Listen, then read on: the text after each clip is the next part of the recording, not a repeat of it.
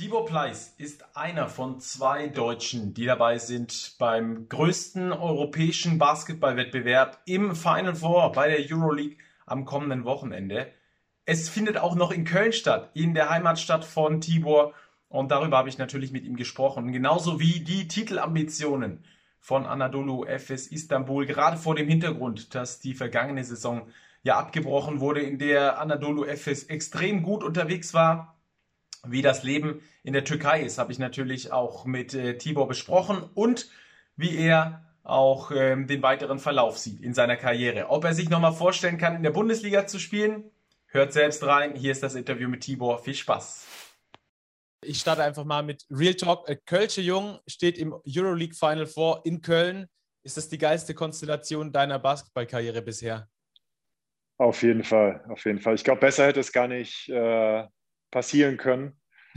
Also natürlich am Ende, es kann noch besser werden, ne, wenn wir uns jetzt das, äh, äh, das Pokalchen da holen und dann in die Höhe äh, halten. Aber ja, am Ende, es könnte ein Traum werden, der wahr wird. Am Ende, es ist schon ein Traum, der wahr wird, dadurch, dass es in Köln stattfindet. Aber wenn wir dann noch das Ding holen, das wird dann nochmal so die Kirsche auf dem Kuchen sein. Ja, mit Fans wäre es natürlich noch zehnmal geiler. So ist es trotzdem noch ganz cool. Wirst du auf jeden Fall zu Hause vorbeischneiden?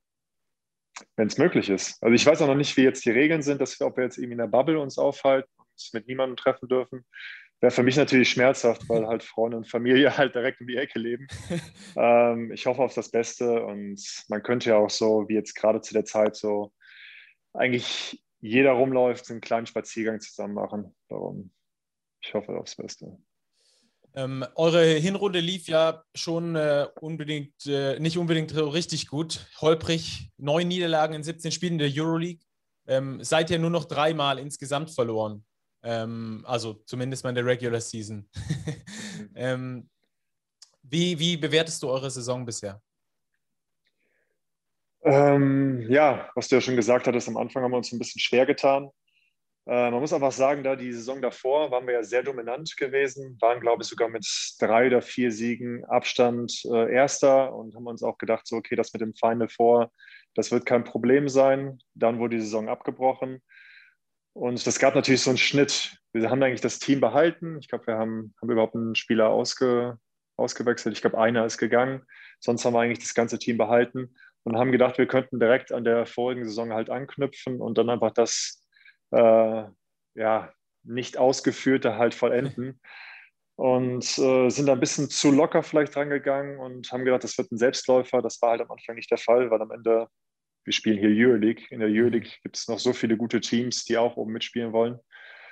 Und haben uns da schwer getan am Anfang. Aber dann, ja, über die Saison hinweg haben uns auch an die Situation gewöhnt, dass wir halt ohne Fans äh, spielen, weil die Fans, die pushen schon. Also die machen manchmal schon den Unterschied, vor allem bei uns zu Hause. Also wir spielen dann vor 20.000 Fans und dann plötzlich vor leeren Rängen zu spielen, wo du dann halt irgendwie einen Manager in der Ecke hast und auf der anderen Seite hast du noch den Athletiktrainer, der dann eben mal klatscht, ist schon eine andere, ähm, andere Situation. Aber ey, am Ende, wir haben es geschafft. Wir haben uns sogar noch den Heimvorteil geholt. Mhm. Und jetzt stehen wir im Feinde vor. Ja, und dann eine schwierige Serie gegen Real auch noch durchgestanden. Äh, war ja auch nicht so ganz easy. Ähm, lass uns kurz über die, über die letzte Saison, über diese abgebrochene Saison, Saison sprechen. Ähm, wie tief war das Loch auch? Also viele haben gesagt, klar, Anadolu Efes holt die Euroleague, ihr wart richtig gut drauf, hast du ja auch schon gesagt. Ähm, wie tief war auch das Loch, in das ihr danach gefallen seid, dass ihr gesagt habt, so wie abgebrochen und äh, dass ihr jetzt vielleicht auch Probleme mit der Motivation hattet? Das war schon so ein bisschen unreal, weil wir haben überall gut gestanden. In der Liga waren wir auch, glaube ich, Erster. Äh, und dann wurde die Saison abgebrochen. Ich muss auch sagen, von mir persönlich zum Beispiel, dass ich halt noch in Istanbul geblieben bin. Also ich war weitere, also nachdem die Saison, ich glaube, die Saison war so Anfang März ist sie abgebrochen worden. Ich bin noch weitere vier Monate in Istanbul geblieben, weil es halt immer noch, Leute haben halt gesagt, so die Saison geht vielleicht auch nochmal weiter, haltet euch fit. Sind dann, ich glaube, fünf Spieler sind wieder in ihre Heimat äh, geflogen, aber die anderen sind noch da geblieben, um sich halt fit zu halten.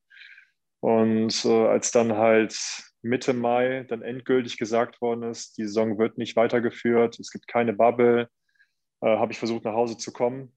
Dann gab es leider keine Flüge mehr. Also bin ich dann doch noch einen Monat da geblieben. Also es war eine komische Situation, weil man hat irgendwie gedacht wirklich, dass man die Saison nicht vollendet hat. Also dass mhm. irgendwie was fehlt.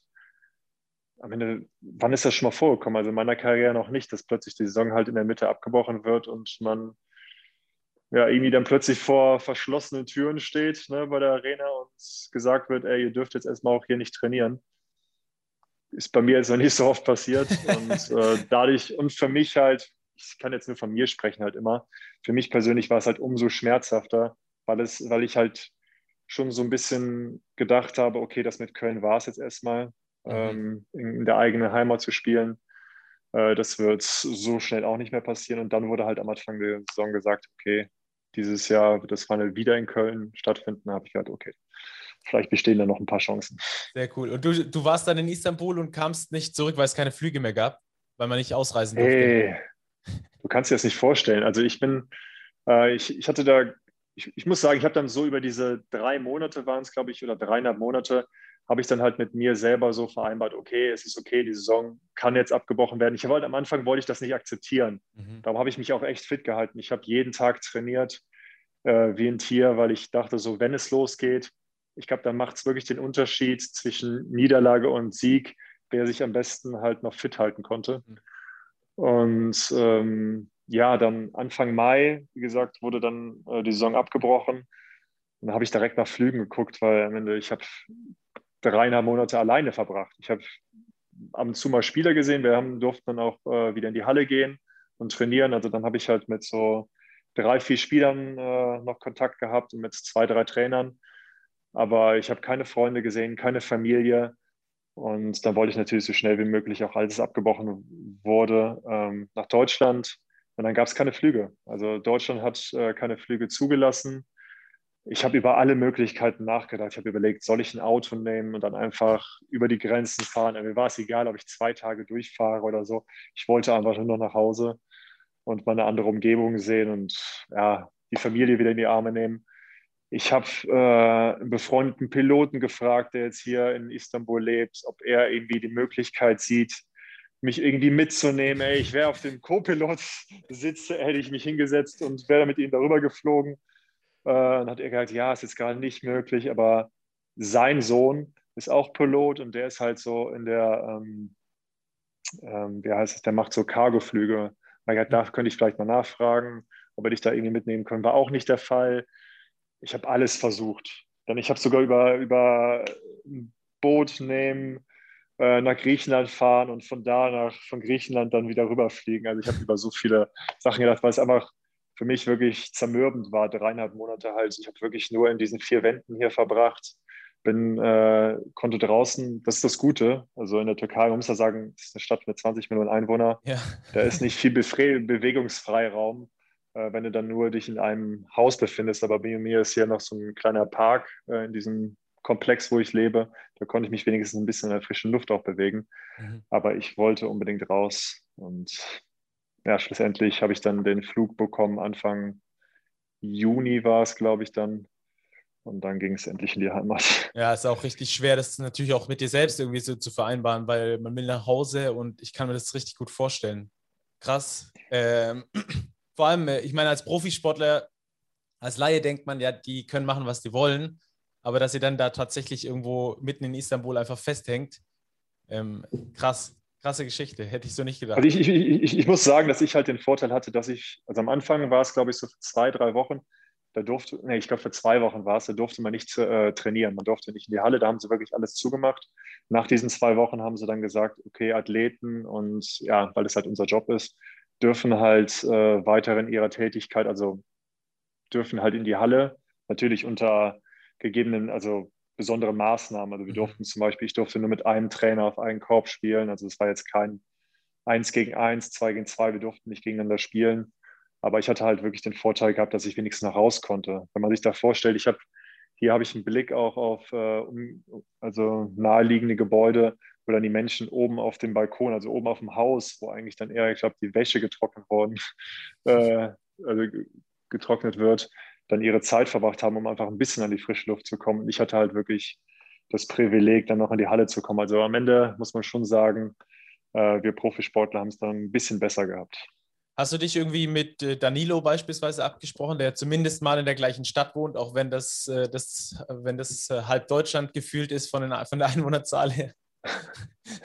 wir haben oft miteinander geschrieben, aber das, das wirklich, das ist etwas, was halt noch auch noch unvollendet ist. Wir haben es noch nicht geschafft, uns zu sehen. Also wir wollten unbedingt, wir haben mehrmals hin und her geschrieben, ja, wir müssen unbedingt mal ein Bier trinken, als gute Deutsche. Ja. Aber äh, haben es bis jetzt noch nicht geschafft. Also ich war dann verletzt gewesen, konnte mich auch nicht aus den vier Wänden rausbewegen. Dann hatten wir plötzlich dann den Lockdown gehabt, wo man auch nicht raus durfte. Dann haben die Restaurants zugemacht, wo man auch nicht mehr sich draußen aufhalten durfte. Aber als Ziel haben wir das immer noch. Also bevor die Saison zu Ende ist, werden wir uns auf ein kleines Nachmittagbierchen treffen. Vielleicht ja vor den Finals, wenn es dann äh, Anadolu Efes gegen Fenerbahce heißt. so sieht's. Ah, ich glaube davor war ich. Ah ja, im, im Finale. Im Finale könntet ihr aufeinandertreffen. Im Finale könntest du, ja. Ja, genau.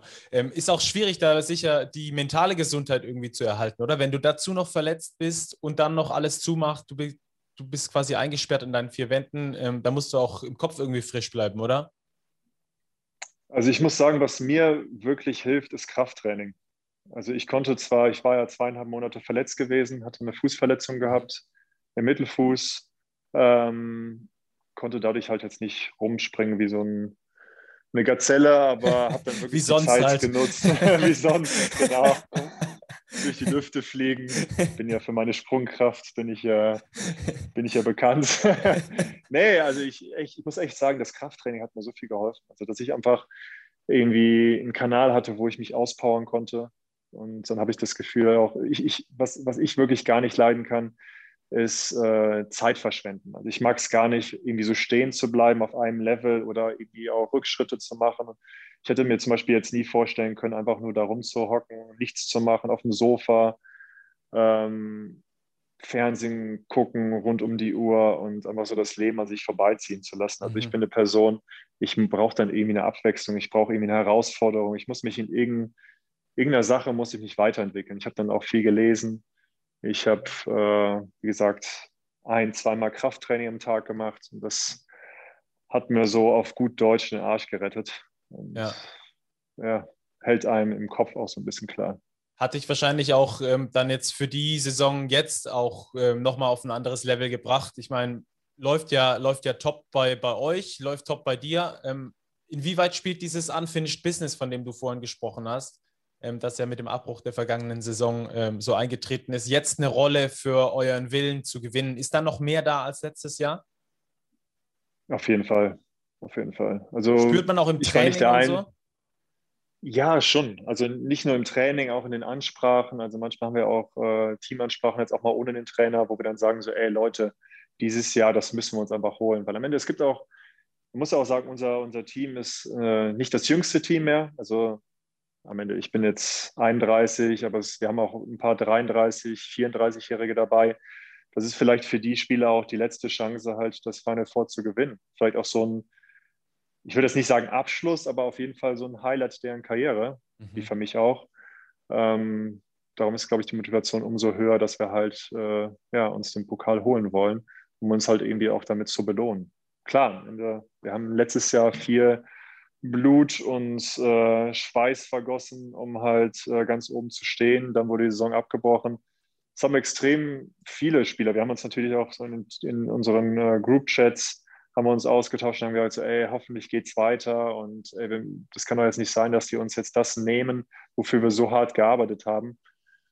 Am Ende mussten wir es halt dann akzeptieren. Also da gab es jetzt keinen Drumherum, dass wir gesagt haben, so, okay, hey, wir Spieler gehen auf die Barrikaden.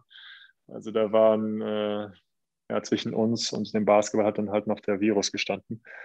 Aber klar, am Ende dieses, ich habe es jetzt vor allem jetzt in den letzten paar Wochen gemerkt, auch als, als wir dann gegen Madrid gewonnen hatten, man ist sich dann in die Arme gefallen, man hat auch das Gefühl, wir haben jetzt fast das ganze Team, haben wir jetzt für die letzten drei Jahre halt behalten. Also es ist eine kleine Familie geworden, es gibt äh, Spieler, die sich auch äh, neben dem Basketball noch treffen, Sachen unternehmen. Es gibt Familien, die zusammen was machen, also die Kinder spielen miteinander.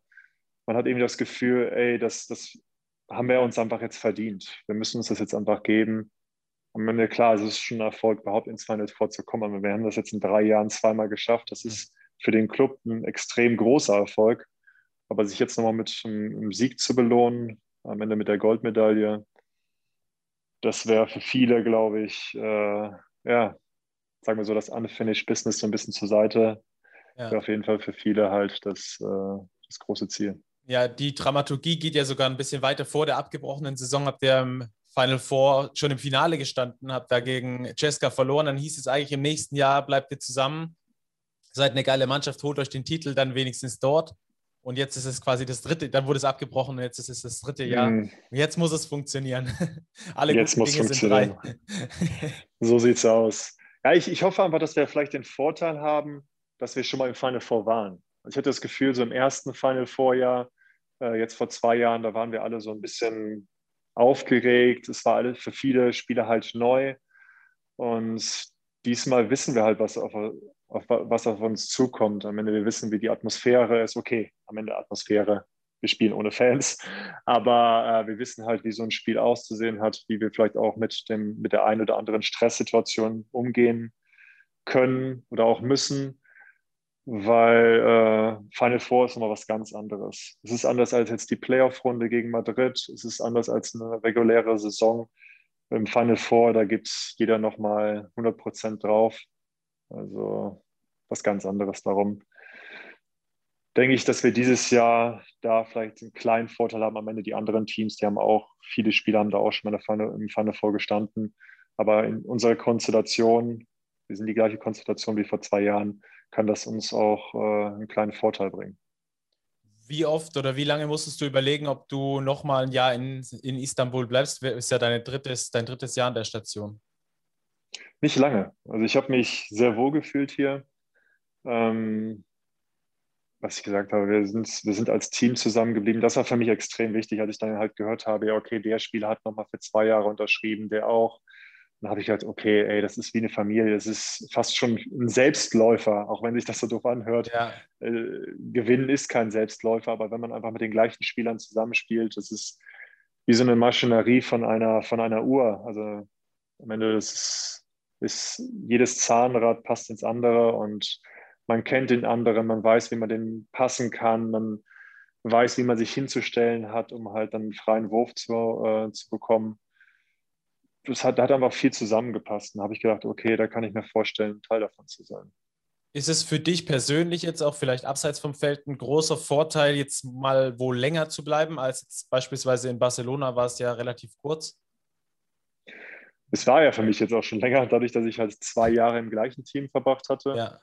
Ähm, aber ja, klar, jetzt in, in, einem Team jetzt schon drei Jahre verbracht, äh, ver, verbracht zu haben, das äh, habe ich das letzte Mal in Bamberg. Mhm. War auch eine erfolgreiche Zeit. Kann ich mir gut vorstellen. Das ist auch, es war eine ähnliche Situation. Klar, ein bisschen anderes Level, aber am Ende Bamberg, da haben wir auch über drei Jahre das gleiche Team äh, zusammengehalten. Und äh, ja, nächstes Jahr das vierte Jahr. Dann so viel Zeit habe ich in einem Team noch nie verbracht. Und dann halt irgendwo auch im Ausland. Ja, warum nicht? Istanbul ist auch so cool zum Leben für dich? Auf jeden Fall. Ja. Das ist eine, eine aufregende Stadt. Ich könnte mir nicht vorstellen, hier zu leben, langfristig, weil das ist mir einfach eine zu aufregende, zu volle ja, Stadt. Also du stehst hier manchmal, wenn du normalerweise würdest du die Strecke wahrscheinlich von, hier gibt es so eine Mall, die, die ich ganz cool finde. Äh, wenn du da hinfahren möchtest, dann fährst du da ohne Stau. Jetzt gerade, wir hatten jetzt vor kurzem auch so eine Quarantänezeit, also man durfte nur von, ich glaube, bis 5 Uhr raus da hat mich das eine Dreiviertelstunde gebraucht, um da hinzukommen. Aber dann an so einem regulären Tag, wenn halt keine Quarantäne herrscht, dann brauchst du dahin halt einfach anderthalb Stunden, musst du einplanen. Weil du einfach überall Stau hast. Du, fährst, du stehst überall im Stau, du fährst, kommst morgens von einem, äh, von einem Auswärtsspiel wieder und du stehst um vier Uhr morgens stehst du im Stau. Also du musst immer damit rechnen. Ähm, ja, aber sonst hat viel zu bieten, kulinarisch. Also Essen ist auch für uns Sportler immer wichtig, ne? Da bekommen wir unsere Energie her. Essen. äh, ja, also eigentlich bietet sehr, sehr viel Abwechslung. Bisschen mehr Vielfalt wie die Dönerbuden in Köln auf jeden Fall. Da können wir davon ausgehen. so sieht's aus, so sieht's aus. Aber das darfst du nicht zu laut sagen, weil ähm, die äh, äh, Türken in der Türkei, die halten nicht so viel von deutschen Dönern. Also die ja. verstehen nicht, wie man halt auf den Döner Soße machen kannst zum Beispiel. also so bin ich aufgewachsen auch, klar, habe ich auch gehabt, den Döner. Aber hier ist es halt eher ein bisschen schlicht, da geht es mehr um den Genuss des Fleisches. Naja. Ja, ja Tür Jeder, türkisches Essen, Weltklasse, also bin ich, bin ich auch großer Fan von. Ähm, äh, ja, wir waren gestern zum Beispiel, gestern haben wir in Gaziantep gespielt, da kommt das beste Baklava der Türkei her, so okay. sagt man, und auch der beste Döner. Das süßeste. Äh, ja. Das süßeste, das süßeste. Instant Karies bekommen davon wahrscheinlich, oder? So sieht es aus. 99% Zucker und ein bisschen Teig in der Mitte. Ja. Perfekt für die Sportlerernährung. So sieht es aus, Energieboost. Genau. Wir haben schon ein bisschen über den deutschen Basketball auch gesprochen. Ihr habt dieses Jahr zweimal gegen den FC Bayern Basketball äh, verloren sogar. Äh, wie siehst du aus der Ferne den deutschen Basketball, wo er sich hinentwickelt? Also klar, Flagship äh, FC Bayern, aber auch ansonsten. Eine super Richtung. Also ich verfolge weiterhin die deutsche Liga. Das, äh, generell verfolge ich immer die Teams, wo ich schon mal gespielt habe. Klar verfolge ich dann auch, wo halt Bamberg zum Beispiel steht. Aber klar, dieses Jahr ist Bayern herausgestochen. Die haben einen super Job gemacht, sind äh, bis in die Playoffs gekommen und sind dann ganz kurz vor dem Ziel, Final Four, haben sie es dann, haben sie leider dann die Kurve nicht mehr geschafft. Aber muss echt sagen, Hut ab für die Leistung, die, wir, die sie dieses Jahr abgeliefert haben. Auch Berlin hat eine super, hat sich super präsentiert auf dem, äh, auf dem internationalen Markt.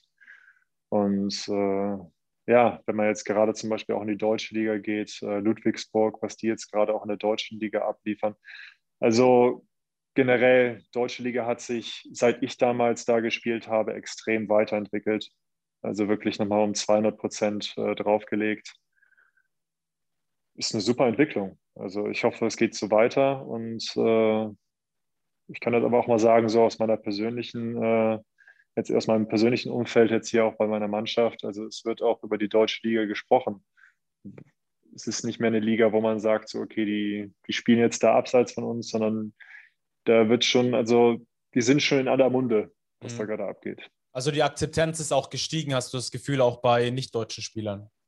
Definitiv. Aber ich glaube, das kann man auch sehen, halt, wie viele Spieler auch manchmal nach Deutschland, also sich entscheiden, auch nach Deutschland zu gehen. Am Ende, Luke Sigma zum Beispiel, war damals in Spanien gewesen, hat einen super Job gemacht damals und hat sich entschieden, jetzt äh, in Berlin, nach Berlin zu gehen, dort zu bleiben. Dann hast du den Siever oder auch halt ähm, in Bayern, wenn du da die einen oder anderen Spieler siehst, das sind auch Hochkaräter, die dann auch die Entscheidung getroffen haben, okay, versuchen wir es doch mal in Deutschland.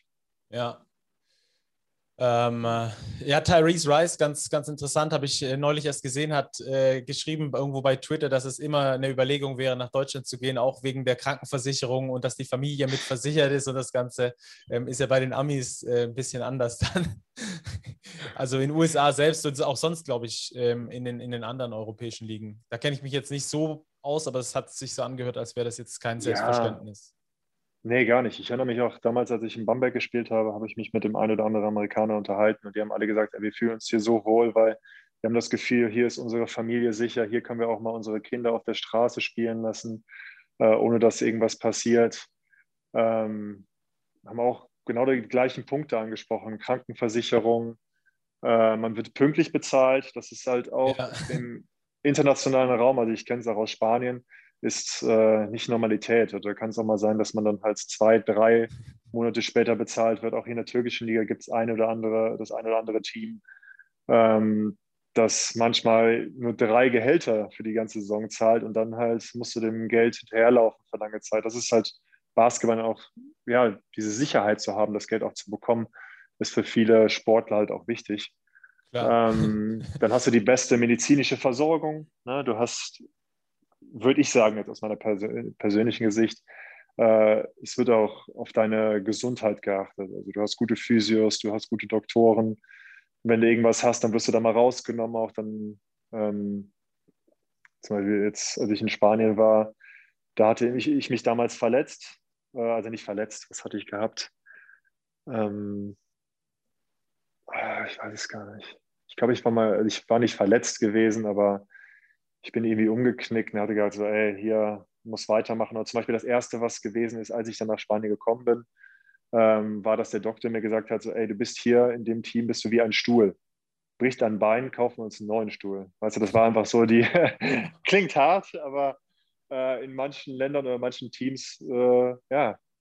Wie so ein Rennpferd. Gefühl, da, da, bist, du wie, bist du wie ein Ding. Du wirst nicht als wirklich als, als Mensch gesehen, sondern es geht da wirklich darum, halt äh, für die halt ums Business und da musst du halt wirklich auf deine Gesundheit äh, achten. Wir hatten damals einen Spieler gehabt, der hat äh, plötzlich ähm, äh, Blut gepinkelt und da wurde ihm gesagt, er müsste wahrscheinlich mit Basketball aufhören. Und äh, dann ist er zum Spezialisten gegangen und hat gesagt, nee, du kannst weiterspielen. Er spielt bis heute in der Euroleague. Also ähm, da musst du wirklich auf deine Gesundheit achten. In Deutschland habe ich das Gefühl, wenn du dich da ver ver verletzt, dann nehmen die dich raus, dann musst du gesund werden und wenn du wieder gesund bist, kannst du wieder zurückkommen. Es gibt da andere Teams, also ich habe da auch manche Stories gehört, wo dann äh, die Teams sagen, ey, du musst jetzt spielen, obwohl du noch nicht hundertprozentig fit bist, aber ey, wir brauchen dich jetzt. Also in Deutschland ist schon so mehr Schonhaltung, würde ich sagen, als jetzt äh, in anderen Ländern, anderen, anderen Teams. Mhm. Ich habe mit Joe Vogtmann neulich erst gesprochen, der hat auch erzählt, dass ähm, in der Nachwuchsarbeit in Russland sehr viel ähm, rabiater mit den Kids umgegangen wird, äh, dass da also richtig trainiert wird, die müssen richtig ranklotzen. Wie hast du das in der Türkei erlebt? So im Vergleich zu Deutschland, ähm, wenn du es von dir selbst kennst? Meinst du jetzt von den Jugendmannschaften? Ja, genau, in den Jugendmannschaften. Also ich hatte, also jetzt gerade zum Beispiel haben wir keinen Kontakt mehr zu den Jugendmannschaften, weil die trainieren jetzt ein bisschen abgesondert von uns. Ähm, aber vor zwei Jahren habe ich die trainieren sehen. Trainieren auch sehr, sehr intensiv, muss ich sagen. Also ich habe das Gefühl, dass für viele, äh, also es gibt, muss sagen, was sagen, jetzt hier in der Türkei oder jetzt in Istanbul zum Beispiel, gibt es so eine, eine Oberschicht und gibt es halt auch viele, die halt, sagen wir mal so, weniger verdienen. Also der, die, die Spanne zwischen, sagen wir schon, Mittelschicht und Unterschicht ist da, da dazwischen ist nicht mehr richtig viel.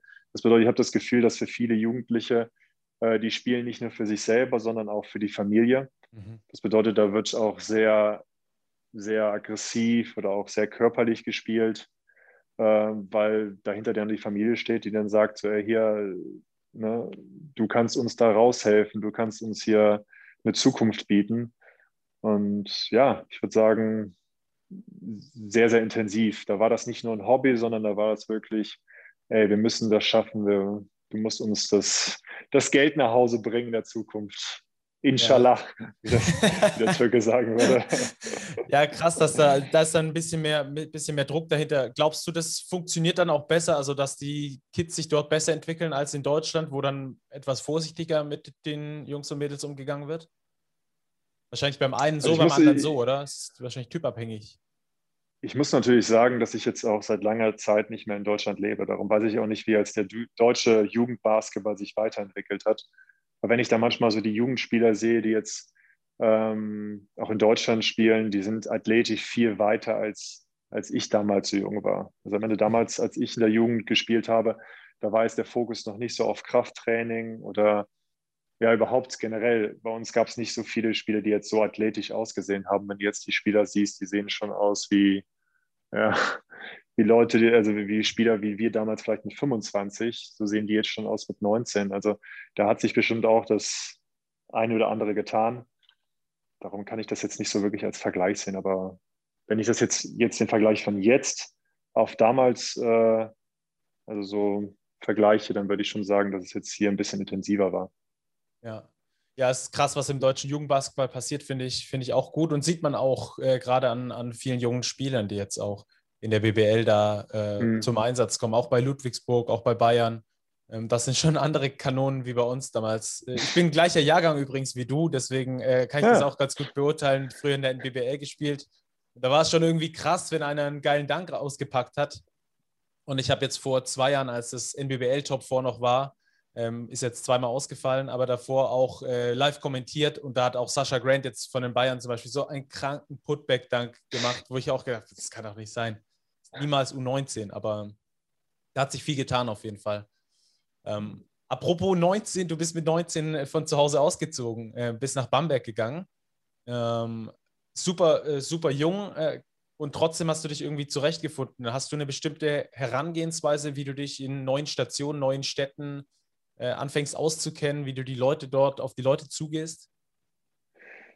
Ich glaube, bei mir war es ein Vorteil, dass ich auch äh, schon mit 16 ausgezogen bin von zu Hause. Mhm. Also ich bin mit 16 schon nach, ins, nach äh, Sport, ins, Sport, genau, mhm. ins Internat gegangen, äh, musste da auch ein bisschen Selbstständigkeit äh, lernen.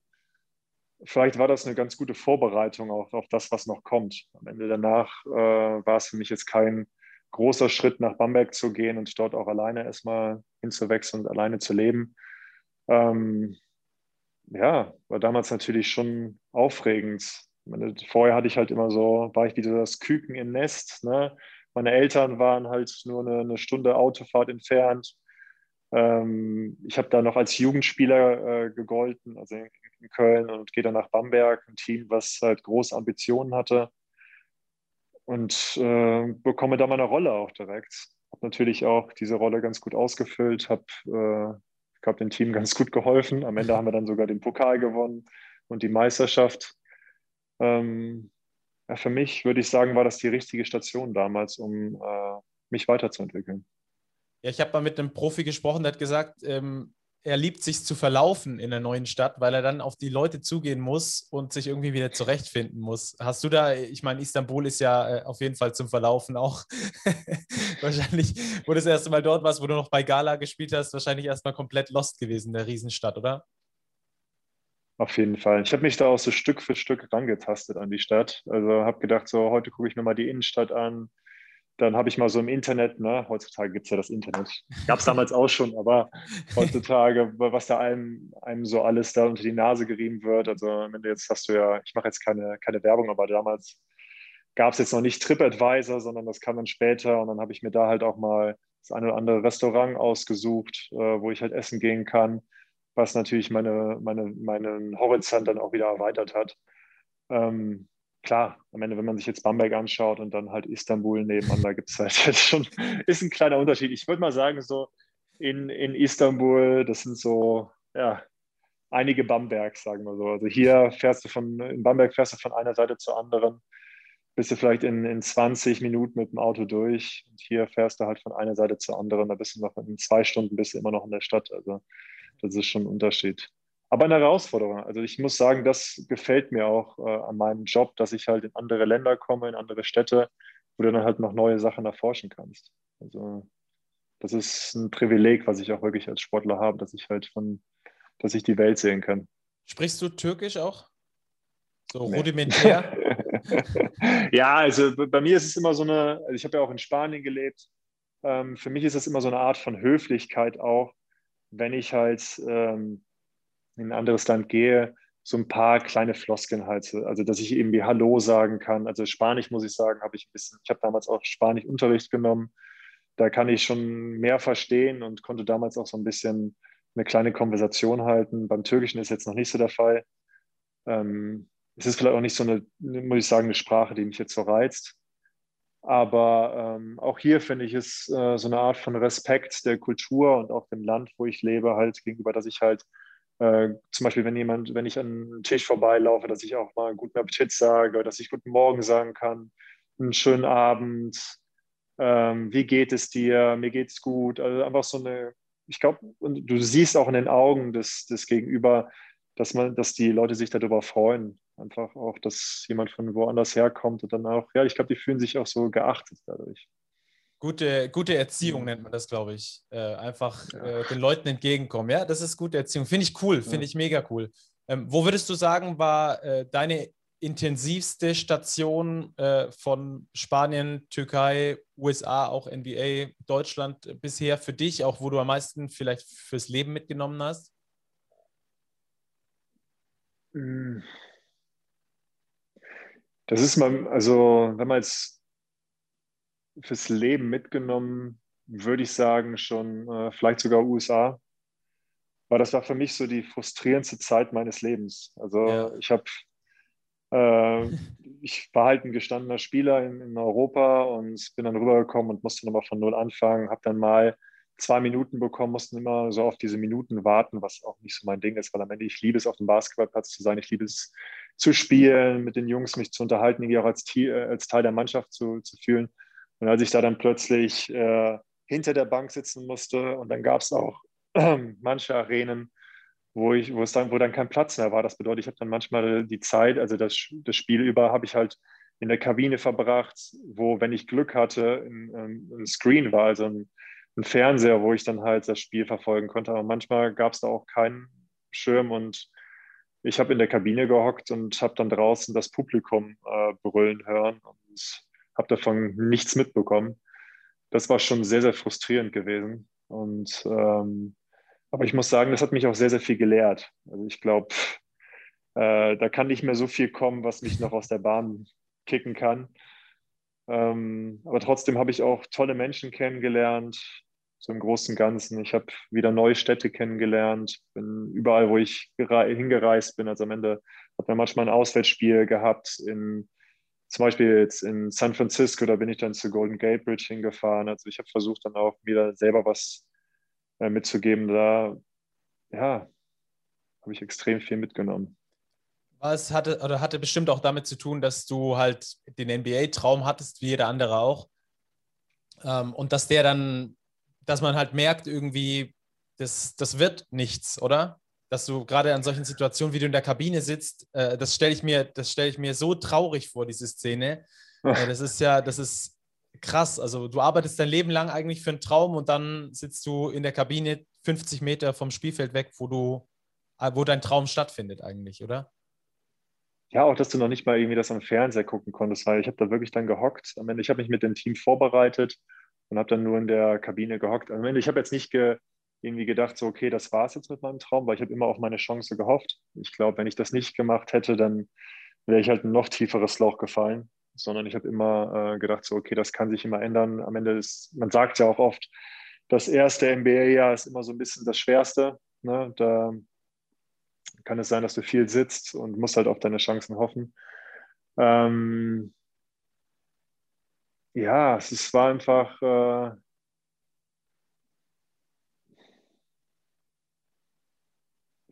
wie soll ich sagen? Ich habe einfach nicht gehofft, ich habe hab nicht gedacht, dass es so schwer werden würde. Mhm. Also ich habe gedacht, dann gibt es vielleicht auch wieder. Am Ende, ich, ich habe trainiert. Ich habe ja, ich habe ja trotzdem mit dem Team trainiert. Wir haben manch, ich habe dann manchmal so die Spieler, äh, den Fünfer mir rausgenommen äh, die dann weniger gespielt haben, mit denen habe ich dann eins gegen eins Training gemacht. Und ich muss sagen, mit meinen Skills, die ich halt aus Europa mitgebracht habe, äh, es war für mich ein leichtes zu scoren. Dann habe ich gedacht, so warum spiele ich nicht? Ich kann, ich weiß ja hier, die Spieler, die jetzt gerade spielen, äh, ich will jetzt nicht so von oben herab klingen, aber die nehme ich jetzt gerade auseinander. Aber ey, dann mache ich einen, einen Shotfake links, einen rechts und score dann wieder auf der, auf der linken Seite. Und was relativ einfach ist, also am Ende vom, vom Niveau her habe ich da definitiv hingepasst. Ne? Wenn man mir einfach nur die Chance gegeben hätte, hätte ich auch, äh, gehe ich 100% davon aus, hätte ich mich da auch durchsetzen können. Ja. Aber einfach diese Chance nicht zu bekommen, weißt du, dieses, das war irgendwie wie so ein, ähm, ja, wie soll ich sagen, irgendwie, du bist, du bist ein, ich, ich versuche das immer so bildlich darzustellen, du bist wie so ein Raubtier, weißt du, das möchte an den, das möchte ans Futter ran.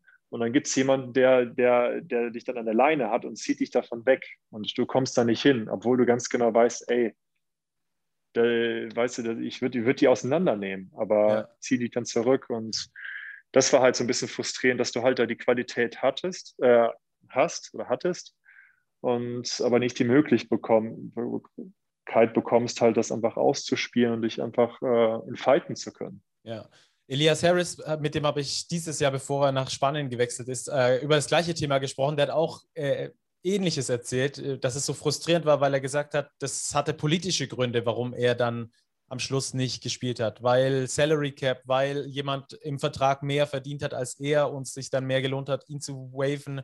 Und am Schluss hat er nie die Chance wirklich bekommen, sich durchzusetzen. Gerade bei den Lakers natürlich erst recht nicht. Ähm, der hat also vom gleichen Phänomen berichtet, war auch äh, lange frustriert, glaube ich. Äh, äh Hat es dann aber jetzt natürlich schon lange auch hinter sich gelassen. Mhm. Ist ja, glaube ich, auch dein Jahrgang.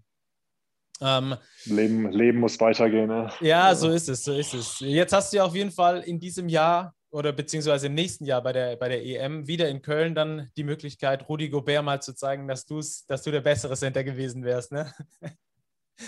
Ja, der Rudi, äh, Hey, ich freue mich gerade richtig für den. Die sind ja richtig gut gerade dieses Jahr drauf mit den, mit den Jazz. Ja. Und äh, haben ja vielleicht sogar eine Möglichkeit, von der Qualität her oben mitzuspielen dieses Jahr. Mir echt überfreuen. Wie sieht es beim Thema Nationalmannschaft aus? Diesen Sommer ist vorolympisches Qualifikationsturnier. Hast du da schon irgendwie einen Gedanken daran oder sagst du jetzt erstmal Euroleague-Meisterschaft und alles, was danach kommt, mal gucken? Genau, richtig. Ich glaube so, also ich bin, muss ich auch sagen, ich bin eine Person, äh, also von meiner Person aus her gehe ich, bin ich nicht so einer, der so viel in die Zukunft schaut. Also bei mir ist es erstmal so im Hier und Jetzt, weil ich habe das Gefühl, wenn ich mich jetzt schon mit Sachen beschäftige, die danach kommen, dann bin ich nicht mehr hundertprozentig auf das fokussiert, was jetzt erstmal ansteht. Also am Ende Final Four, wir haben da ja schon drüber gesprochen, ist für mich vielleicht, könnte für mich vielleicht sogar der größte Moment halt meiner Karriere äh, werden. Und äh, darum wirklich erstmal fokussieren das Final Four. Dann haben wir noch eine Meisterschaft zu gewinnen. Und äh, dann schauen wir weiter. Ähm, wenn du irgendwie, ist jetzt auch zukunftsmäßig gedacht, aber wenn du irgendwann zum Ende deiner Karriere nochmal die Chance bekommen solltest, nach Deutschland zu wechseln, wäre das noch eine Option für dich? Ist immer eine Option. War immer eine Option und wird auch immer eine Option bleiben. Ähm, ja, weil am Ende haben wir ja auch schon darüber gesprochen, der Basketball entwickelt sich dort weiter. Es wird mir auch Spaß machen. Also warum nicht? Also es ist ein toller Basketball. Da gibt es tolle Teams, interessante Teams, attraktive Teams. Äh, darum kann ich mir das sehr, sehr gut vorstellen. Und ähm, wieso gewinnt ihr dieses Jahr die Euroleague? Ähm, weil wir ein tolles Team haben. Das war jetzt fast wie so eine Frage, die du gestellt hast, so sag das in einem Wort. Genau. weil, wir, die Besten sind. Weil wir gut sind. Nein, äh, weil wir gut sind. Ähm, weil du das Duell, Center-Duell gegen Joe Vogtmann gewinnen wirst. so sieht es aus. Wenn er auf der 5 spielt, man weiß es ja nicht. Ja, genau. Manchmal 4, 5. Ja. Ähm, es ist, glaube ich, zu einfach zu sagen, dass man es verdient hätte, weil am Ende verdienen, das ist in unserem Sport, hat äh, nicht so viel mit unserer, mit, mit Win und Niederlage zu tun, sondern einfach, weil wir ein sehr gut einge, ähm, eingespieltes Team sind, weil wir viele Stärken haben und äh, weil wenn jemand mal einen schlechten Tag hat, dann gibt es immer jemanden, der äh, ein anderer Spieler vielleicht nicht so die ähm, Möglichkeit bekommen hat vorher, dann in der, dessen Position steigt und dass wir uns halt gegenseitig sehr, sehr gut äh, ja, nach vorne pushen können. Sehr cool. Ich wünsche euch ganz viel Erfolg dafür, vor allem dir. Ähm, mega. Äh, würde mich mega freuen, wenn es in Köln klappt. Ich habe möglicherweise eine Akkreditierung. Mal gucken, ob es klappt. Äh, dann bin ich sogar. Ey, würde mich super freuen, dich mal zu treffen. Ja, ebenso, ebenso. Vielen Dank für deine Zeit auf jeden Fall. Sehr gerne. Sehr Und gerne. Ähm, dann sehen wir uns ganz bald. Viel Erfolg. So machen wir es. Dankeschön. Einen schönen Tag noch. Ciao, ciao. Ein launiges Gespräch mit einem Euroleague Final Four Teilnehmer. Darauf äh, habe ich mich sehr gefreut. Es hat sich gelohnt, sich darauf zu freuen. Ihr habt es ja selbst sehen können.